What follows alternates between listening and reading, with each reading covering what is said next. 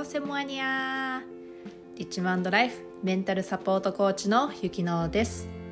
このポッドキャストでは心が豊かな人生を送るために自分自身で幸せを導くというところにフォーカスしながらお話ししていきます。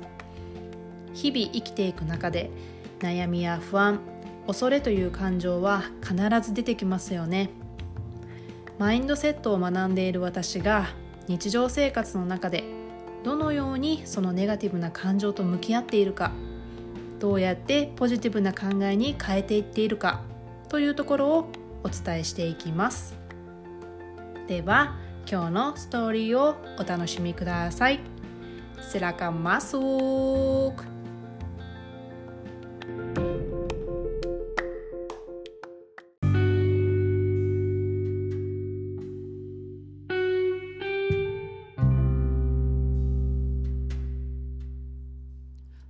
皆さんこんにちは、えー、今日はですね、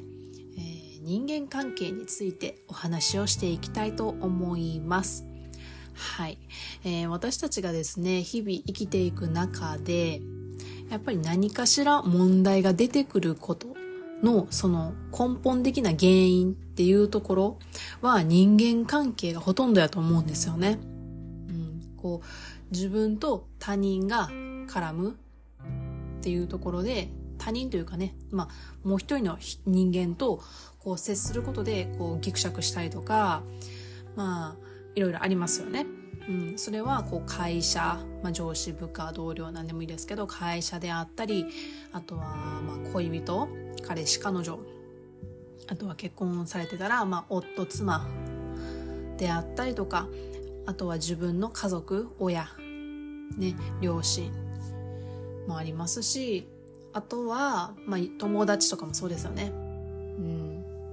友達とかの間で何かこうギクシャクしてしまったりとかなんか嫌な思いをしたりとかもうあの人のこと嫌いって思ったりとか信用できないとか、まあ、いろんな、えー、感情が出てくることがありますよね。まあ、誰しもが経験したことがあると思うんですね。うん。っていうのはまあね、人間はやっぱり気持ちを持ってますから、気持ちと、まあ、考える脳を持ってますから、はい。でも、あの、気持ちっていうのも、あの、まあ、特にそうですね心で感じるとかこう心っていうものがあるっていうふうに思われてるんですけどでも私自身としては心っていうのは、まあ、ないと言ったらかなりこう、ね、冷たく聞こえてしまうんですけど心も全て脳とつながっているものであって心も脳だと思ってるんですね私は。はい、考え方でやっぱ心が感じるものっていうところに影響してくるので、はい、まあそれはね、どうでもいいんですけど、はい。で、まあその人間関係というところで悩まれる方がすごく多い印象ですし、私も実際そうでした。人間関係でいろいろ悩んできましたし、自分がいいと思ってやってることでも相手にとったら、それはすごくプレッシャーに思う、感じることで、ことでもあったりするし、うん、逆に相手がいいと思ってやられてることを私はそれをしっかりキャッチできなくってなんか逆に批判的になったりとか、こう相手の裏を読んでしまったりとか、なかなかね、こ、私もすごくこう、素直に受け入れられない人間だったので、まあ難しかったっていう部分はありました。うん。そうですね。すごく私はあの、広く浅くタイプで、うん、もう友人とか知り合いとかとっても多いんですけど、まあ、その中でもやっぱり心を許せるうん、人っていうのは、えー、やっぱ、まあね、皆さんもそうだと思うんですけど、数名、うん、でありますし、誰にでもね、あの、何でも話すっていうことはあんまりしないんですけれども、でも本当にこう、広く浅くという人間でした。うん、多分それが心地よかったんでしょうね。うん、深入りすると、やっぱり、こう、何かこう、問題が起きてしまうっていう不安もあっただろうし、心配もあっただろうし、はい、そこはまあ私の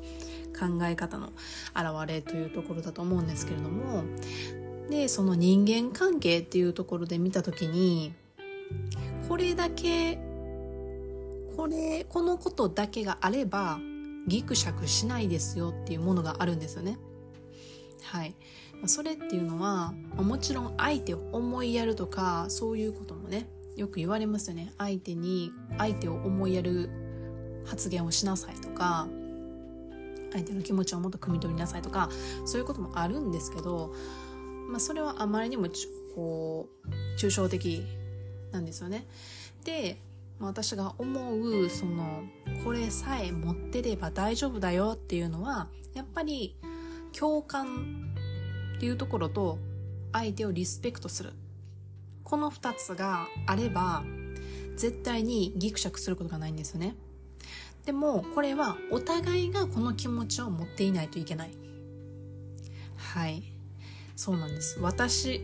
だけが持っててもダメなんですね。相手もその気持ちがないとダメな話なんですね。うん。で、共感っていうのは、えー、その人の、えー、意見であったり、その人の、まあ、そうですよね、考えることであったり、そういうところに、こう、共感を持ってあげる。うん。それが本心じゃなくてもいいんだけれども、やっぱりその、わかる、そうやんなって、こう、一回受け入れてあげる。同じ気持ちと、共感って共に感じるって書くんですけど、共に感じてあげる。っていう、そのステップが、とっても大事なんですよね。うん。誰でもそうだと思うんですよ。例えば私が誰かに意見言いました。で、返ってきた言葉が、もう共感とかを飛び越えて、いやいや、それは違うやろっていう風に返ってくると気持ちは良くないですよね。うん。その時点で、あの、その対人関係っていうところに、ちょっとこう、溝というか、うん、こう差ができてしまうんですよね。うん。で、それが募り積もったらもうバーンですよね。もうこの人無理ってなるわけなんですよね。うん。だからまず共感する。そうだよねって。うん。でも私はこうこうこう思う意見があってっていう風な、まあ伝え方ですよね。うん。で、その共感の心を持つっていうところと、あとはリスペクト。うん。えっと、そうですね。えー、まあ、自分とその他人っていうのは、もちろん生きてきた環境も違うし、まあ、年齢も違うかもしれないし、受けてきた教育も違うし、考え方ももちろん違うし、ね、してきた経験も違う。もうそんなんね、当たり前ですよね。双子で生まれても絶対違いますよね。生きてくるその過程、ステップっていうのは。なので、人として違うくて当たり前なんですよ。で、それが例えば、うん、A さんはえー、大企業に勤めて、もう、給料も多くて、すごいこう、キラキラしてる人。B さんは、えー、そんないい大学にも出てなくって、そんな給料もないけど、こう、平凡な日常を楽しんでいる、みたいな人が、こう、会話をするときに、この A さんは、自分はこの人に勝っているんだっていうような気持ち、態度でいると、絶対 B さんのことリスペクトできないですよね。うん。それは、その人は、こう、お金とか、その、優先順位っていうものが、その、なんていうんですか、外的要因なところであるから。うん。だから、B さんのことを、なかなかリスペクトするのは難しい。うん。逆に、B さんはリスペクトできるかもしれない。あの人すごいよねって、いい大学出て、すごい会社にも入ってってなるかもしれないけど、この A さんがもし B さんを見下していた場合、ここ2人がトンって、えー、横に並んだとしても必ず差は出ていくんですよね。差ができてくる。でも、この A さんが、もし B さんに対して、私は、し、なんだろう、その